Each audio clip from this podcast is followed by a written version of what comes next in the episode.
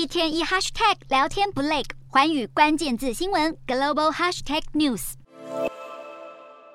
脸书母公司 Meta 九号宣布裁员一万一千多名员工，占全体员工的百分之十三。不只是科技业今年规模最大的一波裁员行动，更是公司成立十八年以来第一次大规模裁员。祖克伯在给员工的信中公开道歉，坦承自己当初对公司成长过于乐观，导致人力过剩。Meta 股价今年来跌幅累计超过百分之七十。不过，不只是 Meta，美国科技股今年情况都相当艰困。美国收入前五大的科技公司，今年市值总共蒸发了近四兆美元，其中亚马逊成为全世界首间市值减少一兆美元的上市公司。微软市值也从去年十一月以来蒸发八千八百九十亿美元，而特斯拉随着执行长马斯克再度出售持股，股价暴跌到近两年新低。马斯克买下推特后，风波不断，除了投资人担心特斯拉的销售和品牌会受到影响，沙乌地阿拉伯企业集团入股也引发疑虑。美国总统拜登九号在记者会上被问到是否认为马斯克会对国家安全构成威胁，